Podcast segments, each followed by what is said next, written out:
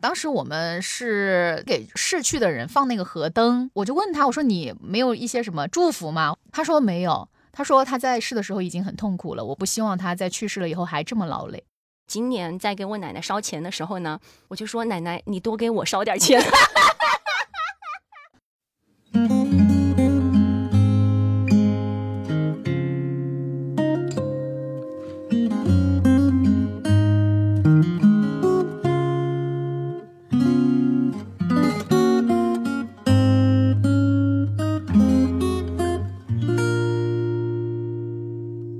我是小艾，我是 Seven，我们什么都想聊。这里是没有名字，大家新年好呀！祝大家新年好呀，新年好呀！祝福大家新年好。我们唱歌，我们跳 跳舞，祝福大家新年好。怎么这是？我们之前那个 KTV 后遗症是吧？去年的，对，就去年没有唱好，今年接着唱。虽然我已经不在调上了，没有关系。你给大家带去了欢乐，是的，这春节呢已经过去了一大半了，没有过完呢，因为 对我来说要过完元宵节，对对对，才算过完。不过呢，我们的真正的假期已经过去了，嗯，我们现在已经开始了一个打工的大动作，是的。所以说，奥特曼怎么样呢？春节主要是这个春节呢，给我留下的印象哈，也不是。太多，因为其实回了老家嘛，大家就是聚在一起聊聊天，然后感受一下。阖家欢乐的这种气氛，那我回老家呢，其实有几个事情是让我比较在意的。一个是我回老家开车，现在呢，我爸也觉得我是一个小小小小的老司机了，愿意放心的把车交给我开。但是呢，因为我很长时间没碰车了，平时开的也比较少，就有点生疏了。结果这次回家开车的时候呢，我妹。他说他平时的时候一直在借他同事的车嘛，然后他的车技贼牛。哎呀，我心想能比我牛到哪里去呢？结果他得到了所有人的认证，就是所有人都说他是开车开得好，然后我就自信心受到了极大的挫折。哦，没关系的，没关系的，开得好也没有什么用啦。对，反正也没车。好，第二点，第二，第二点，第二点呢，就是我这一次过年呢，有尝试新的玩耍的方式，去看了一下开心麻花的话剧《捞金晚宴》。就整个过程，其实它当中的一些包袱还有情节，就是有点普通，但是呢，我会觉得气氛很好，就是大家在一起那种互动啊。就很开心，就是这一次的体验让我非常好，我也想下一次再去体验一下这种其他的，比如说脱口秀啊之类的这种形式。第三个呢，就是我发现了一个很奇怪的一点，就是在今年的时候，我回到老家嘛，就时隔两年多。大家好像对于忌讳这个事情就没有那么看重了。就是以前在我们老家，比如说我们会非常明确的规定，在大年三十的那一天要把澡还有头这些都洗干净。嗯，但是今年的时候，大家就。直接大年初一就洗了，因为当时是这么一个情况，我们是大年三十的那一天回到了老家，回到了老家以后呢，我们就开始准备年夜饭这个事情，一直等到晚上十二点放完烟花，我们才回到了住宿的地方。回到住宿的地方，其实就已经是大年初一了。嗯嗯。后来大家就心里想，算了，管他的，就洗了，就好像也不会太在意说这个事情有那么的。忌讳啊，有那么重要？嗯嗯。那我家里正好今年完全相反，还多了一个机会。就之前只会说在除夕之前，咱们要把家里的对联儿，还有门上那个符全部贴好。在初一的时候，你不能倒垃圾。对。除夕的时候一定要把澡洗好，初一的时候也不要洗澡。这个我也真的是按规矩来的。但是呢，有一点让我就非常的惊讶，就是我们在除夕，我们年夜饭的时候是在外面吃的。我姨妈去订年夜饭的时候。时候呢，在订好了的第二天，专门打电话给餐厅，就说：“他说我们要六点二十八准时开席。”我们就说：“为什么要六点二十八？”姨妈就说。六二八对一路发对是一个比较吉利的数字，所以说我们要在那个时间点准时的开席。我想说，不是只有婚礼，因为婚礼一般中午吃饭的话，他会规定一个时间，比如说十二点零八分开始。我说我们家就吃一个年夜饭，还需要那么的卡的有那个时间吗？然后姨妈就说，哎呀，这样好一些，这样吉利一些。到了那天吃饭的时候，我们不是今年舅舅带着他女朋友来了，在六点十几分的时候是到了吃饭的那个地儿，然后我们都坐下来，那个。阿姨呢就说我要去一下卫生间，然后她就自己出去了。出去了，到了六点二十五的时候，我姨妈就看着手机叫我舅舅嘛，哈，小梦啊，你打电话问一下他啊，还有三分钟我们就开席了哟，吉时已到，你赶紧催他快一点哟。然后我舅舅就目瞪口呆，就眼睛啊，这个还要催呀？人家上厕所呢。姨妈就说，哎呀，吉时要到了，我们待会儿要准时开席，就是不能缺人。然后我舅舅就出去找那个女的，我笑。我其实个人不是很懂那个点啊，只是说家里长辈如果是说到了的话，好像大家也都还是比较顺从的去接受这件事儿。我就觉得哪有那么多忌讳呀？哎，你们是以往都是这样，还是就是从今年开始有这样一个新的忌讳？是今年才有，以前年夜饭的时候就是大家准备好了，或者是人到齐了，咱们就开饭了。就今年不知道为什么就非得六二八。可能就是有一个好的寓意吧，一路发。其实生活当中真的会随时随地，其实都会有一些小的机会。像我自己，就今天我在吃完那个饭的时候，走的时候我拿了点水果嘛。我本来最开始的时候是拿的四个，嗯，我就想说四个好像有点不吉利，我就拿五个。其实可能我真的也吃不完五个。但我就想说，我要讨个好意头，虽然我也不知道我要讨什么好意头。哦，对，就是其实数字这个是很多人都会有的，比如说大家在包红包的时候也不会包四百，对，都会包什么三百或者是五百。有一年我妹妹不是结婚吗？当时到后面我们就是在做那个清点的时候，有一个人就给了四百，我当时印象非常深刻，我就发出了疑问，我说为什么会给四百呢？嗯，我就把那个人的名字还记了一下。我说真的是不讲究呢，但有没有可能四它其实也是一个双数呢？是好事成双嘛？而且他们不是有一个另外的解答吗？就是说四其实在音乐里是发，就哆来咪发，好像这样说的话。其实每个机会都能够自圆其说，把它自洽回来啊。对，它可能就只是一个数字，然后大家给它附赠的一些意义。还有就是像我们之前刚才有在前面讲的大年初一嘛，不能倒垃圾。你知道，像我们回到老家，就是在那个坝子里边，大家都会在那个地方，比如说嗑瓜子儿啊、放鞭炮啊、吃东西啊，就是那一地都是垃圾的那种。但是你又不能扫。对，扫了你就把财财气扫走了，走了。这个时候你其实按照常理来说，你会觉得就很脏。你在那样的一个环境，你还要聊天，对，很难受。但是你没办法，你就是好像从很久以前，家长告诉你，你今天不能扫地，你就不能扫地，因为你会把你的财气扫走。然后我们就会在那样一个臭气熏天的环境当中一直聊天。啊，好吧，也没有臭气熏天了，就是不舒服的环境。就地下很脏嘛，就很杂乱。家乐就说初三才能倒垃圾，我好像是初二就倒了。我现在一下想说啊，我是不是把我的财倒出去了？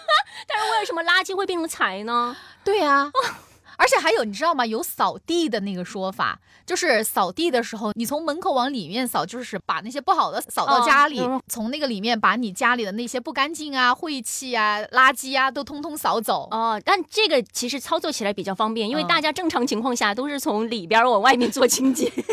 那要是人家是那个扫地机器人咋办？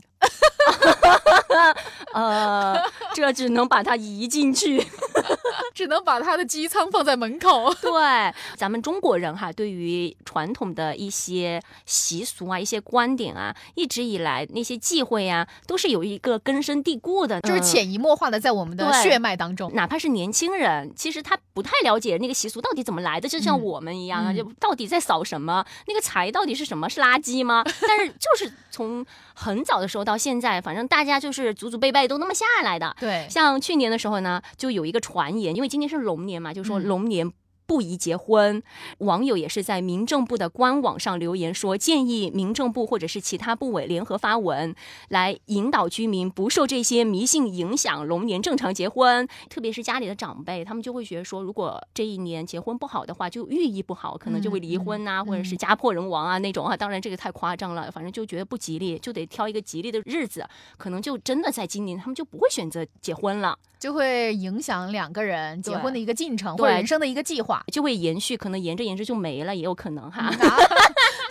当时呢，民政部的社会的事务司对这个事儿呢也是表示予以关注。网友就表示说呢，因为二零二四年，也就是今年立春，处于农历的二零二三年的年末，有民间传言呢，此年是寡妇年，哦就不适合结婚等等。这个说法呢，就严重的背离了生活常识和科学常识。而民间流传的无春年不能结婚，双春年结婚要二婚这些说法呢，专家就表示说，寡妇年不宜结婚，他的说法是荒唐的，是一种迷信的说法，没有科学依据。无春年呢，只是农历与阳历的巧合，有无立春只是由不同历法的时间差造成的，对个人的生活和婚姻幸福呢是不会造成影响的。虽然我个人对专家出来辟谣这件事儿呢是有一点点排斥的，我会想说。关你屁事！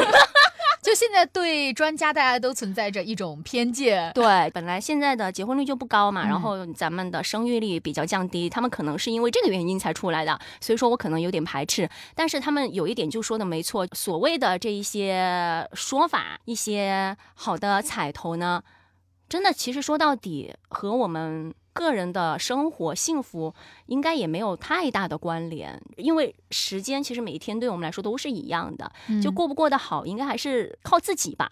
对，刚才我们在前面也说了嘛，就是每一个忌讳或者说每一个习俗，都是我们定义它或赋予它的一些意义。比如说，就说一个习俗，就是像现在大家有流传说近三年不能上坟这个事情，但是对于我们家那边就完全没有听到过这个说法。但是在重庆这边，我就有听到朋友在说这个事情，反正就去年、今年和明年嘛，这三年都不去上坟。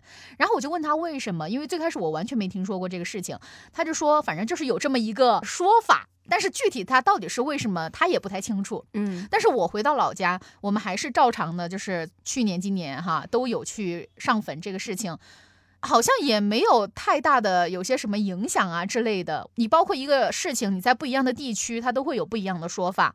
就这个东西，你可能真的不需要太在意，它只是一个迷信而已，没有什么科学依据了。其实很多时候我们听到的这种习俗，包括忌讳，我们都是从我们的长辈那里听来的。但是我们的长辈除了他自身就是成长的这种经验以外，他可能还会在网络上获取一些信息，就他们很容易相信网络上讲的话。嗯如果说网络上讲近三年哈不能够上坟，他们可能真的会去遵循。对，就所以说这个东西吧，它还不一定真是以前流传下来的。对你这个点也说的很好。嗯就像我我们家以前真的没有除夕那顿饭要卡点吃饭，嗯，我得回去问一下我姨妈，你是从哪一个公众号上？不转不是中国人吗？就是现在像短视频这些实在是太发达了，短视频上的一些信息，可能对于老年人来说，他们不太好去筛选和辨别哪些是真的，哪些是假的。而且老年人嘛，他肯定是会对那种不好的事情就产生忌讳，他会觉得，那既然它是不好的事情，有这个说法，我不管它是真的假的，那我就先不做，不做就不会出错。但是呢，如果他遇到一些好的机会，他就会马上去做。就像刚刚之前讲的那个六点二十八吃饭，他就是觉得，哎，这个时间吃饭肯定会有好的，不管他真的有没有好的事情，他就会觉得心里面有一个心安的作用。对，而且操作起来也不是很难。嗯我就一下子想到，我去年舅妈在去世的时候，家里也是有非常多的机会，就导致我舅妈去世的时候，其实很多的事情都不是长辈的那一边在进行一个操作，我们小辈在去做。因为我舅妈的年纪比我舅舅大嘛，嗯就说年纪小的就不能送年纪大的人走，导致说我舅妈遗体从医院到殡仪馆一路上她也不在，到最后出殡的时候那一天她也不在。就是因为这些所谓的忌讳，就是说年轻的送老的就会导致家里不好啊什么的。我就想说，真的是存在这些说法的吗？因为就我而言，他们是夫妻，嗯不能说年纪大的先走，对年纪小的不好，他就不去送他最后一程。我觉得这个是说不通的。在我自己这儿的话，嗯但是我不知道为什么，就家里人就说你们就让小辈儿去做，家里的长辈凡是比我舅妈大的都不要参与这些事情。到后面从开始到最后，他们都没有出现，我对这个事情就一直耿耿于怀。我就想说，不应该是这样的。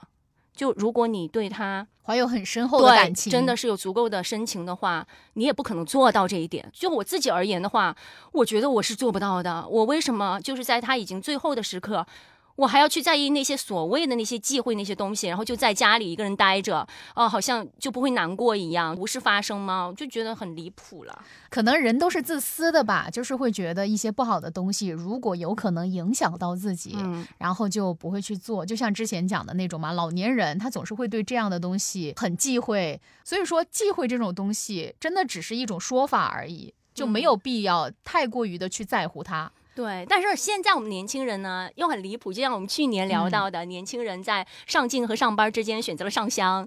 有时候我们其实对于一些迷信的东西呢，虽然我们一方面会很排斥，就会想说那什么东西呀、又没科学依据，什么乱七八糟。的；另一方面也想说，嗯。比如说，我们戴戒指要戴中间呀，对，中间是发财，然后我们就啊，真的吗？马上从食指取下来，然后换到中间，就很快反应又对，就人真的只会选择对自己好的事情。嗯，就是说到刚才这个玄学哈，年轻人。我觉得是一个打引号的双标，嗯就是我们也很双标。我们觉得对我们好的事情，我们就相信；对我们不好的事情，我们就觉得他是讲的屁话。对，所以说从去年我当时看到了说戒指就是戴在我们的右手的中指的时候是进财的时候呢，哦就想说啊天呐，那我要天天戴，虽然我也没有天天戴了。我妹妹真的是天天戴，当时她也是在某书上刷到了这样一个说法，我都不知道这个说法是怎么来的。因为当时其实还有一个流传下来的说法是左金右银，就左手戴金，右手戴银。但是呢，她那个说的戴右手中指，他说的是戴金的素圈。哦，对，但是那这个金又戴到了右手，哎，那右手不是戴银吗？但是左手一般来说不是都是戴婚戒或者订婚的那种吗？左手是不能轻易戴的，特别是中指啊，那就是已婚了呀。啊，那我反正天天都戴的中指。所以说这又是一种很莫名其妙的机会，对不对？对，就为什么看自己相信什么。啊，按传统的习俗来说，比如说我们在外面，呃如果我看到一个男生他戴了左手的中指，在我的潜意识里，我就会认为说他已婚。嗯，因为我们了解嘛，我知道你只是一个装饰的作用，或者是进财的作用。但是我觉得大多数情况下的话，我戴左手，我还是会有一些误会在里面。我觉得可能是因为每个人他所相信的和个体差异吧不一样。比如说，我觉得戴左手就只是因为比较舒服，因为左手做事儿比较少。我可能更相信的说法是左金右银这个说法。对啊，啊，但是呢，可能有的人他就觉得戴右手的话能够进财嘛，在某书上刷到了，我就觉得那个没有些什么根据啦。但是呢，它确实是有好的寓意，我也的确戴过一段时间。还有就是有一段时间不是特别流行去雍和宫或者是那个杭州的灵隐寺嘛，嗯去求那个什么十八串儿啊嗯什么的。十八子人啊，家叫、十八子 代表了人间的什么十八18个烦烦恼我就想说，人间的十八个烦恼是谁规定的？人间是只有十八个烦恼，还是不止十八个烦恼吗？自己会有疑问在里面。嗯后面也看到有一些网友就说，其实去求的那种串儿是别人烧的香香灰做成的嘛，然后香灰是别人的一些烦恼。对不好的事情、一些怨念在里面的。如果把它做成串儿，你还戴在手上的话，是非常不吉利的。那不就是把别人的烦恼戴在自己身上了吗？对，就带上了人家的十八烦恼。真的是这种类似的一些玄学的东西吧，它真的是很不靠谱的。就是你自己会觉得好像这个事情说不通嗯、一直以来有一个说法叫左眼跳财。啊。右眼跳灾吗？我每次在眼皮跳的时候呢，我都会这样安慰自己。比如说，我有时候右眼真的是跳了，右眼跳灾，我这时候就会自洽一下，男左女右。所以说，女生的右边是跳财的，我就 我就会那么安慰自己，就会纠正一下我怎么说才就是怎么对的。对，哎，但是真的会耶！就比如说你刚刚说到的左眼跳财、右眼跳灾这个事儿，我每次在我眼皮跳的时候，第一反应我先区别它是左眼还是右眼。如果是左眼，我说哎呀，那真好呀，我肯定又要发财了。如果是右眼，我说哎，没事儿，可能是右边眼睛不太舒服。大家都是这样哎，因为你对一些迷信的东西，比如说我们其实小时候每个人都会经历的，嗯，我们小时候掉了牙齿，哦对对，上面的牙齿掉了，要把它埋在土里呃埋在地下。对，嗯然后呢，如果是你下面的牙齿掉了，你就把它弄到房顶啊什么对，的。扔上去。不然你就长不出来，反正家里就会有个这种说法。其实你不去做的话，你依然会长出来。是的，只是不知道为什么，就是家里就会有这种说法，就会说，那你赶紧把你的牙齿扔上去，不然你的牙疤就没了。印象很深刻。我当时是牙齿掉了嘛。可是我不记得是上面的牙齿还是下面的牙齿，我只记得当时我牙齿掉了，我爸让我赶紧扔上我们家的房顶，我还站在门口扔，我都不知道扔上去没有，他可能都没扔上去就掉下来了，你还真扔了呀？真的扔了，我就觉得很离谱。这些事情想起来，还有就是小时候因为那种自动雨伞，嗯，刚刚得到手的时候就会很好奇，就会喜欢在家里打伞。对，这个时候家里的长辈就会说不要在家里打伞，你这样就会长不高。高。我现在长得很高哎，啊，那我没长高的原因是不是我在家里打伞了？那我在家里也打伞了是什么？我我打的频率是不够高，所以说就导致并没有影响我的身高吗？可能我从起床就打着，一直到睡觉，怎样？你是蘑菇吗？我不能见光。真的有好多的机会。我奶奶还在世的时候，我家里最迷信的人就是我奶奶。奶奶就会说，就不要说那种不吉利的话。对对对，特别是过年的第一天，大年初一，你必须得说吉祥话。你要是说不好的话的话，你就会一年都不太好。对，除夕的那一天，我姨爸还有我姨妈，我们就走在路上嘛。然后我姨爸说了一个“死”字，姨妈就说。大过年的，你说什么呢？呸呸呸！赶紧呸出去！我姨妈说，我又没说你。然后我姨妈就说，不管你说谁，你都不能说死。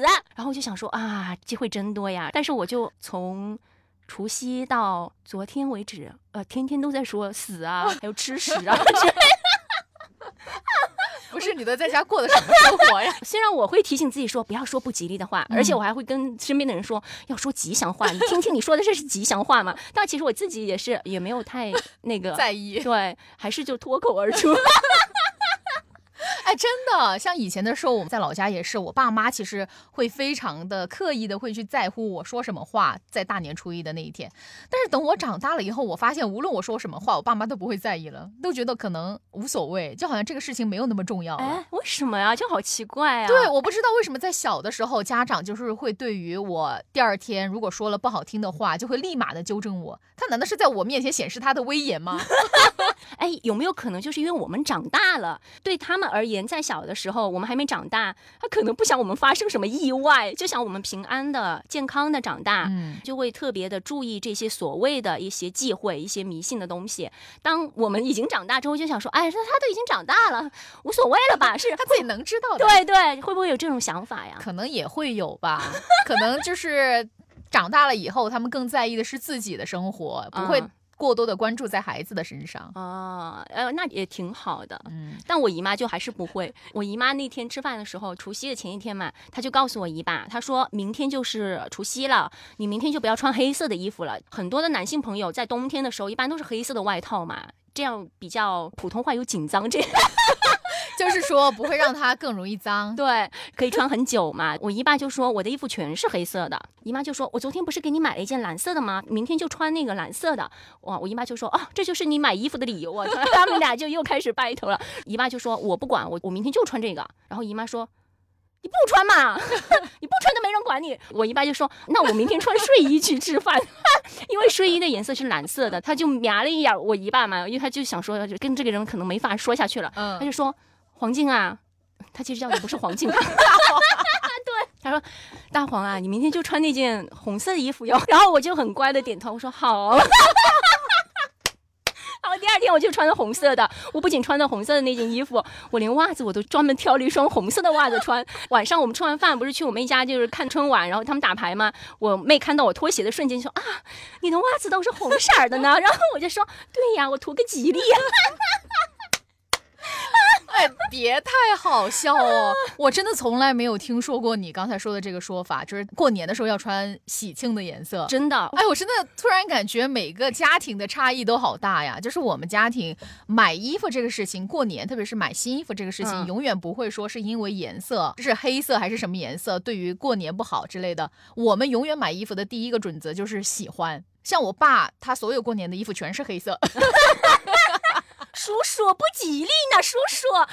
但是到今年吧，他穿了一双大黄靴，就可潮可潮了，就是脚还是很鲜艳的。那我觉得其实就是哪怕就是穿个黑色，其实嗯我们也可以稍微的就是佩戴一点红色的东西，比如说你的指甲是红色的，我给他涂个红唇，呃 哎也可以，或者是像我这样穿一个袜子，特别是本命年，因为今年是龙年，就会有一些本命年的朋友嘛，在这个时候他们就要给自己制配一身红色的内衣内裤。嗯嗯，我也不知道是怎么来的，嗯就是说可能会让你这一年本命年过得更平坦一些，因为他们都说本命年都不好过。比较坎坷。，对，当时我本命年的时候，其实我从来没有在意过要穿红色的内衣内裤这种说法啊，我没有在意过，我妈也没有给我买。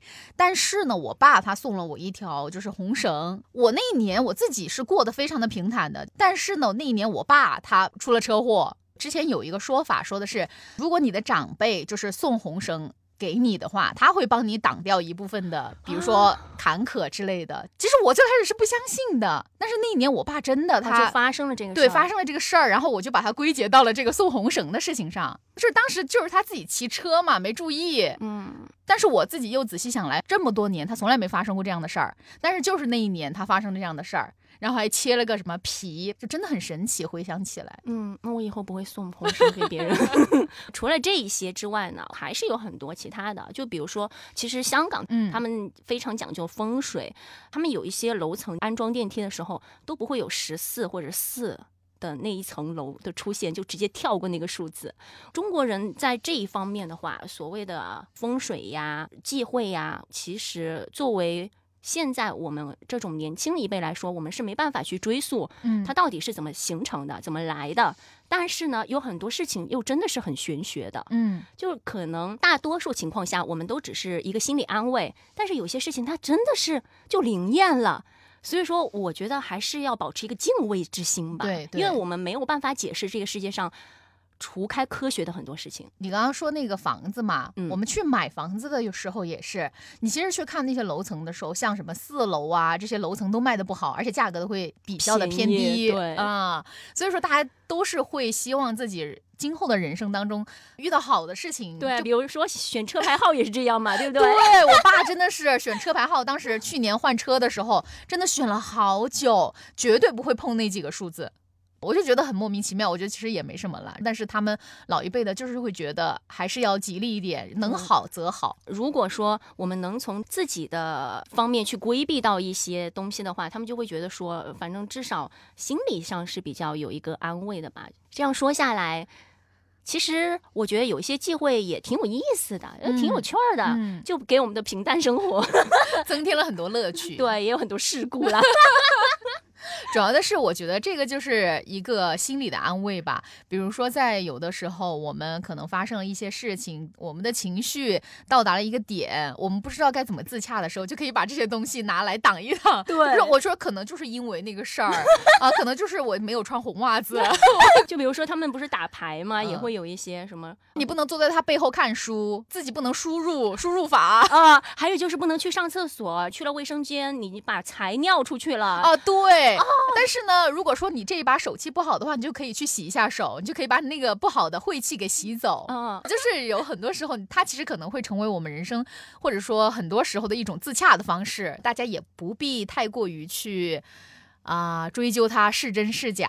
嗯，就如果能做到的话呢，其实做一下也没什么啦，对不对？嗯我们来分享一下吧，就是之前也是在直播间和大家说到了关于忌讳的话题，然后大家也是和我们分享了他们自己的身边的一些忌讳，比如说莲花清瘟就说老人有一个忌讳就是入门不得戴帽子。他说的戴帽子这个，就让我想到了上次我在上坟的时候，我戴了帽子，然后我上香的时候，我还没有把帽子脱下来。回到家里的时候，我就觉得我很不礼貌，哦我就没有脱。帽，我就觉得是对我爷爷奶奶的一个不尊敬。我在有一年的时候，其实是来了大姨妈。当当时我在和我有一个朋友在去上坟的途中在聊天，我就跟他讲到了这个事情，他就告诉我，今年我千万不能烧纸。我就问他为什么，他说就是有这么一个忌讳，来大姨妈的时候不能烧纸，然后我就没有烧纸。从此以后我才知道有这么一个忌讳。其实，在很多年以前我都不知道有这个事情。我知道有这个事情，但是我还是在烧纸，因为我的奶奶很希望我给她烧纸。我奶奶就是还没有过世的时候，她就跟我说，她说以后我要是走了，就是你一定要多给我烧纸，哦就多给我烧钱。然后我今年在给我奶奶烧钱的时候呢，我就说奶奶，你多给我烧点钱。因为之前不是看到一个梗嘛，就是说、嗯你有没有想过，你现在那么穷，就是因为那边没有人给你烧纸。我就觉得他说的很有道理，所以说我今年烧纸的时候，我就说奶奶多给我烧点钱。然后我舅舅说你在说什么鬼话？今年的时候，其实我在就是上坟的那个过程当中，我就想到了我之前有一个朋友说的一句话。当时我们是给逝去的人放那个河灯，我就问他，我说你没有一些什么祝福吗？他说没有，他说他在世的时候已经很痛苦了，我不希望他在去世了以后还这么劳累。就是在我这次上香的过程当中，我就一直想到这句话。其实我周围，包括我的那些妹妹啊，还有我的爸妈，他们都会在这种时候，比如说你磕头的时候，说一些愿望。哎呀，你要保佑他呀，要怎么怎么样啊？我当时心里想的就是，没关系，你自己在那边好好的就行了。啊啊，我就。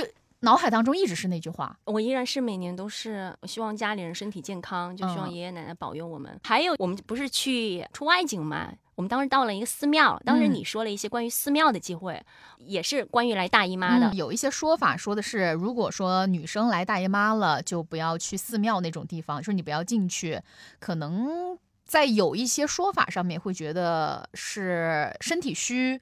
或者说是污秽之物等等啊，一些不科学的说法。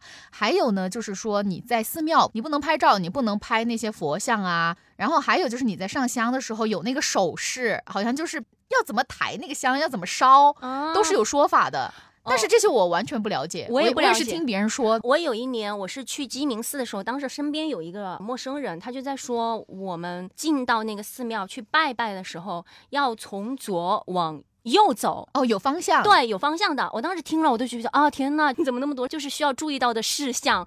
到后面我也是有听说到寺庙就尽量去不要拍那些佛像啊，那些东西不好，说是。但是后来我也有看到有网友说，其实就不要去在意那些，只要你心中你是敬畏他的，其实佛他也根本不会在意你们这些所谓的约定俗成的一些东西在里面。对，之前那个福妈也是在直播间和我们分享到，他们是包饺。要包钱，吃到就发财。我们有一年也是这么搞过，就是很早的时候，那时候还有两毛的那种硬币的时候，家里搞过。好，到后面他们会觉得说有点脏，就换成花生米。如果说你在肉馅里吃到花生米，那你这一年也会发财。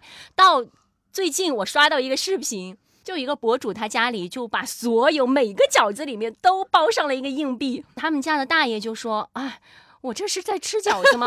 我这不是金蝉它在吐钱吗？边吃边吐钱，我笑死！我就觉得这种东西真的也能够自圆其说耶，就不一定真的只包一两个，你真的可以每个都包进去啊。对呀，你就把祝福送给每个人。对呀，哦。我刚才还看到那个点点尘埃说，他说他奶奶还说头发不能多洗，洗多水以后过奈何桥就要喝多少水啊！天哪，我要回去告诉我妹，她天天洗头哎。哎，真的，每一个人、每一个家庭都会有不一样的这种忌讳和说法。